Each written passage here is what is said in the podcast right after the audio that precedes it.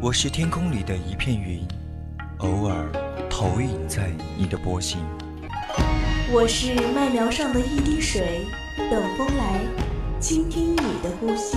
我是天空里的一片云，你我相逢在青葱的麦田上，聆听彼此没有方向。侧耳倾听，侧耳倾听，犹归寄麦回，朝露待日晞。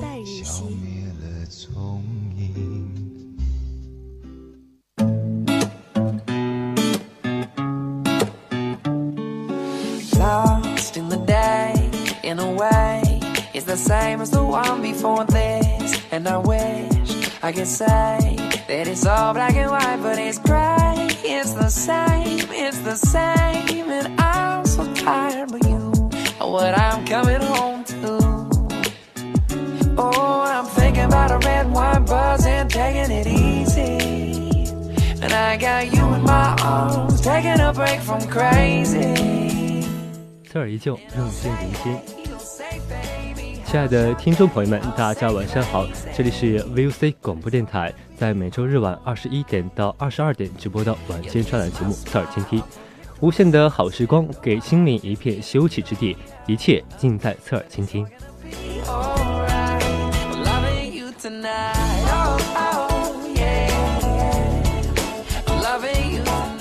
本学期我们大一的小伙伴依然在军训进行时。朱熹说过呢，文章何为时而作？那我们的节目也趁着军训这股热流，给大家推荐电影、书籍，全都是与军训、战争有关的精彩内容。如果你是军事影迷的话，那就不要错过了今天的隐隐约约，给大家推荐一部军事战争题材的电影《拯救大兵瑞恩》。穿上军装，他们是军人；脱下军装，也没人认识他们。他们。便是默默地为我们驻守边疆的军人。在今天的节目下半段，主播将带您走进人在边疆。在最后一个板块“三味书屋”，要给大家分享的一部书籍是《最后一颗子弹留给我》。欢迎听众朋友们参与到我们的节目互动当中来，可以在蜻蜓网络电台搜索 VOC 广播电台，也可在微信平台上面搜索拼音小写字母的宜宾 VOC 一零零，给我们的微信平台留言。当然，也可以加入我们的 QQ 听友四群二七五幺三幺二九八，欢迎加入到我们的即时聊天房间。可以在最后一个板块新浪微博上艾特 VOC 广播电台艾特 VOC 雪梨给我们留言。And I'll say, hey, you say, baby, how's your day? I'll say, crazy.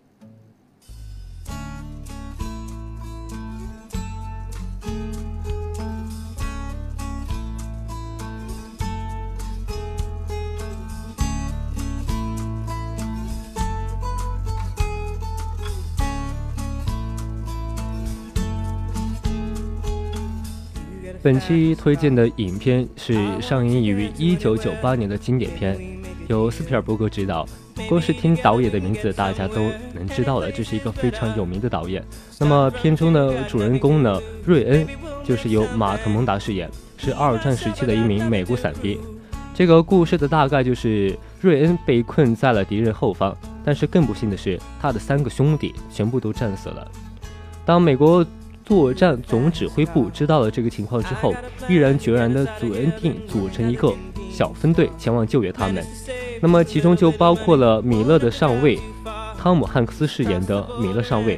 然而前方的敌军非常危险，前方危险重重，但他们一路上与死亡打交道。但是他们非常怀疑，到底这几个人值不值得八个人冒着生命危险去救他们？但大家一路。转者找到瑞恩，但对于这次搭救行动，有人不满，有人热忱，但有人也会好奇。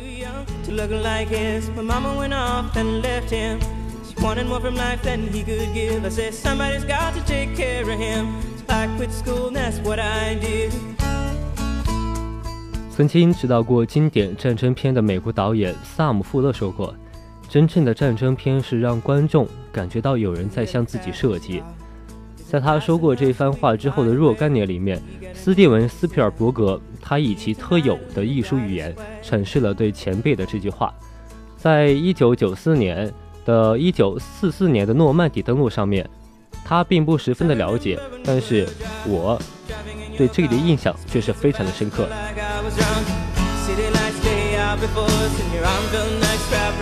我们都知道，像这种战争大片是从来都不缺乏军迷的。但是在观影的时候，你如果能够足够的投入精力的话，投入热情的话，那么一般人都能够感受到战争带给你那种刺激和紧张的氛围。当一个人穿梭在枪林弹雨里面，的确是不是一件让人值得高兴的事儿？那恰恰是另外一件让你非常感觉到恐怖和惊恐、死亡的压迫。那么接下来就分享一篇来自于时光广网友小破孩的影评。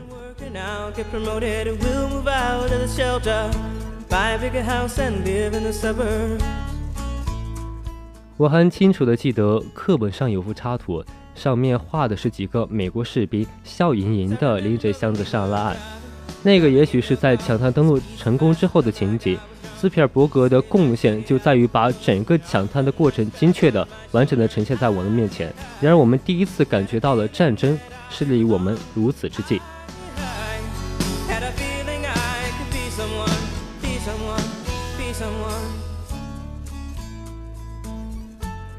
抢滩的成功无疑是用无数的战士的鲜血来换来的。那么，同样，通往柏林之路也是用无数的战士的鲜血来铺成的。在《拯救大兵瑞恩》里面，鲜血同样成为了战场上最为醒目的主角。事实证明，你斯皮尔伯格对场面的调度是非常成功的，对画面的理解也是非常生动的。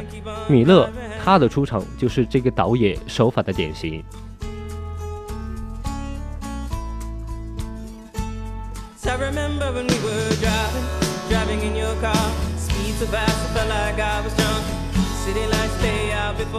出现在观众面前的米勒不是脸，而是手，是一双颤抖的手。这只手是有内涵的，它意味着什么呢？显然，战争使人生活在恐惧里面，长期的战争生活使他的精神时刻处于紧张的状态里面。正是由于这样没有规律的生理情况，造成了他的外部的反射，必然就会留下许多的病状。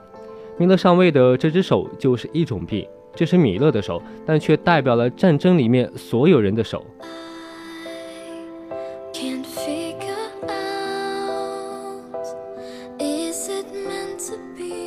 米勒上尉便是一个代表，由于紧张，所以他的大脑是非常难以控制的。结果得了一种类似于帕金森综合症的怪毛病，但另一方面，这只手还暗示了米勒他是一个老兵，打了多年的仗，也就弄得一身的不舒服。这只手的名堂，也就是斯皮尔伯格的名堂，习惯用小的细节的东西来抓住观众的视觉，与此同时，还顺便表现出了不少其他的东西。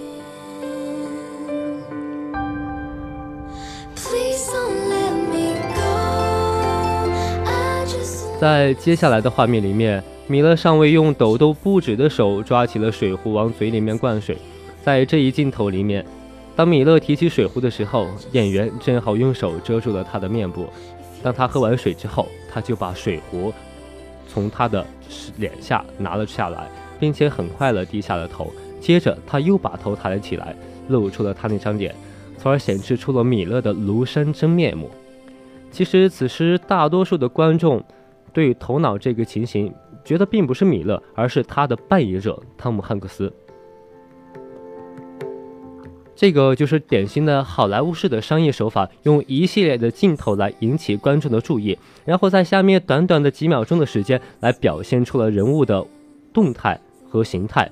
另外，汤姆汉克斯在美国拥有着极大的票房号召能力，很有观众缘，所以他的一露面就会让人有种非常兴奋的感觉。从而就会达到了导演为下面剧情做提示的作用。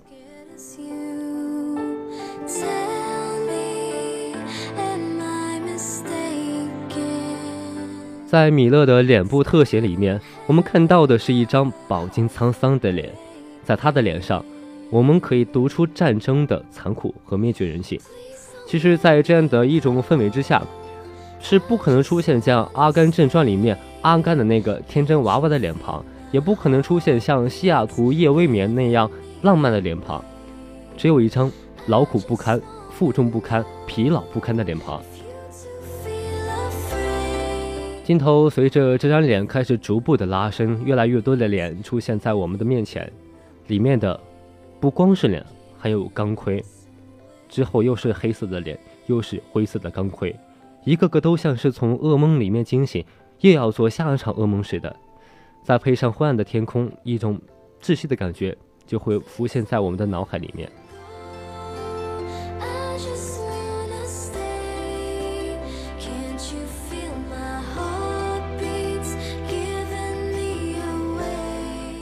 在这个时候，画面一切都转到了另一艘登陆艇的指挥官上。这个指挥官他的嘴里面念叨的是，叫士兵们要注意，呃，不要踏进弹坑一类的注意事项。完了，又是对一组士兵心理状态的刻画描写。在这段描写里面，有一个含着十字架的动作，有士兵在不停的做祈祷。这个十字架是什么呢？其实好多电影里面，它都用这个来表现一种工具，作为一个强化个体、表现人物性格特征的用途，与米勒那双手颤抖的双手是一样的，是影片里面人物性格极其凸显，而且也是故事发展线索的一个描绘。然后传来了轰轰隆的炮声，溅起的水花点就落在了船上和士兵身上，这些都是观众第二次跟随着。影片进入到了一个临战的状态。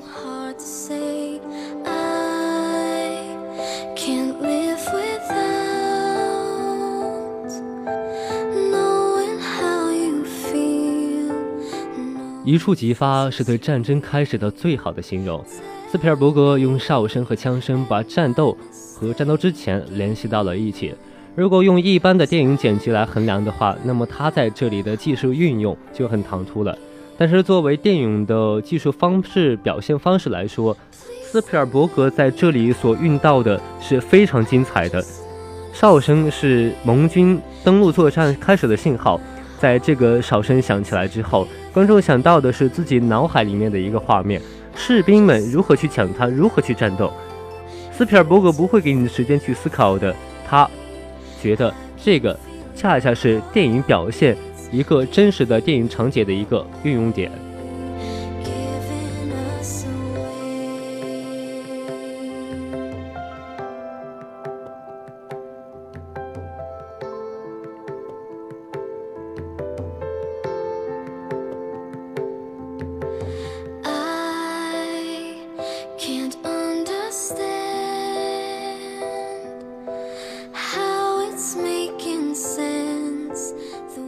在影片里面穿梭着每个画面，整个登陆场的画面是非常逼真生动的。呃，这其中与电影的纯熟的技术运用是分不开的。但对于我国一些非常虚伪的象征性的战场画面的拍摄，是有非常很好的借鉴作用的。但是我国的电影里面也不缺乏一些好的作品，比如说《集结号》。那么电影运到一些。极其细节的刻画人物形象动态的一些描写，是对于电影的真实性是很有一个提升作用的。首先呢，它是采用手提摄像机进行拍摄的，摄影师在导演布置的大环境来回的穿梭，使画面达到了近似于一个纪录片的效果，并且营造出了战场上的那种紧张的氛围，让荧幕上的人变得更加的真实可信。那么其次呢，就是导演对于机位的选择。这个是非常重要的，因为导演机位的选择对于一些细节的捕捉是起到一个很重要的影响因素的。在登陆情节里面，摄像机它是必须是手提的，不是说固定的不变，是时刻都在运动的。但是因为是必须要人工的去操作，那么因此呢，镜头一般都是平行的对准物体，或者是四十五度仰角，或者是俯冲拍摄。画面设置以士兵的视角作为一个取景角度，用来制造一个呃第一人第一视角的感觉，那么会传达一种身临其境的效果。那么再加上呢跟踪拍摄，或者干脆将摄影机放在地上，以人的视觉来体验观察整个战场，那么观众就仿佛感觉到一下子到了奥马哈滩头，感受着枪林弹雨的洗礼。斯皮尔伯格认为大场景不能够很好的传递出战争的恐怖感，所以他没有用航拍，甚至只是战斗结束的时候，他用了一回全景，而更多的则是采用了中景。那最常见的就是近景拍摄了。那么第三个就是找到一个人代表导演的主体思维来纵观整个战场。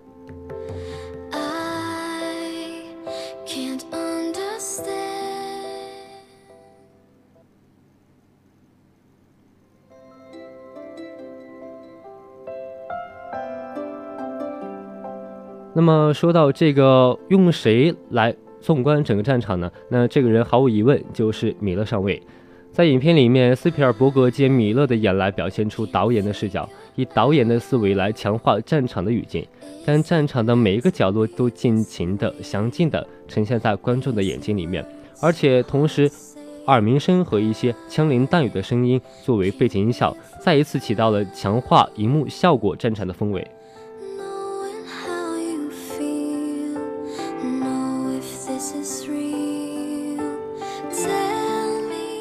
其实说到最考验拍摄技术的一点呢，就是对死亡的拍摄了。在战争里面，不免会死人的。那么像诺曼底登陆这样惨烈的死人，就司空见惯了。但是人死要死的有意义。那么如何拍摄让它有意义呢？其实斯皮尔伯格在《拯救大兵瑞恩》里面，他运到的死亡镜头是相当的逼真的。士兵在中弹之后没有挣扎就一命呜呼了。其实在这里。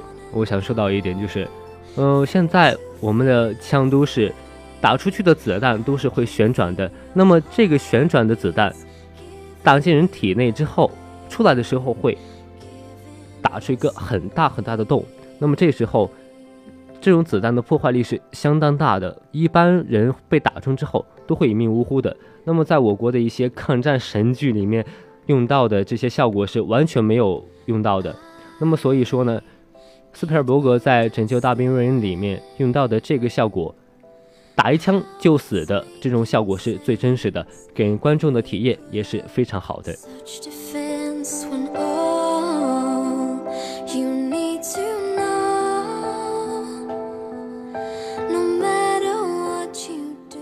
那么多枪林弹雨，那么多的子弹飞来飞去，死亡的人渐渐多了起来，一个两个。快要数不清了，最终它会起到一个营造出惨烈的效果。人们在不知不觉就会感觉到生命是如此的脆弱，在战争里面也是同样如此的。片中的死虽然是短促的，但在铺垫之下显得铿锵有力。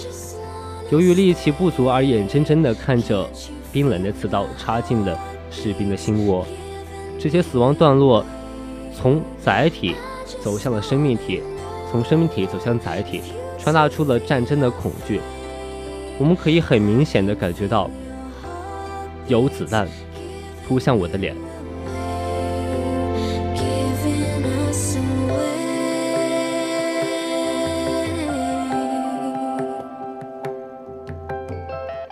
拯救大兵瑞恩会让你随时都沉浸在他浓重的感动里面。每一个战士的死都能够引起观众心理和生理上极大的共鸣。它不仅是表现出来战争的残酷和惨烈，法西斯的凶残和一些邪恶的东西都在这里面得到了体现。它能够起到一个唤醒人们对战争轻而易举夺取宝贵生命的强烈的反差感。它使人们无法走出它的感动和渲染。其实，当人们在枪声、炮声中，即将消逝的时候，会被所巨大产生的一些疼痛感所征服，让你在此时不能去体味那一场战争的邪恶。对于和平和宁静生活的向往与崇拜，在此时此刻得到了最大程度的凸显。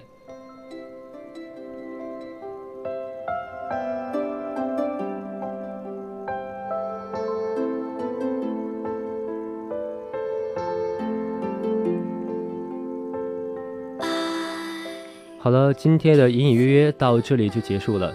有兴趣的听众朋友可以下去推荐你看一看这部《拯救大兵瑞恩》。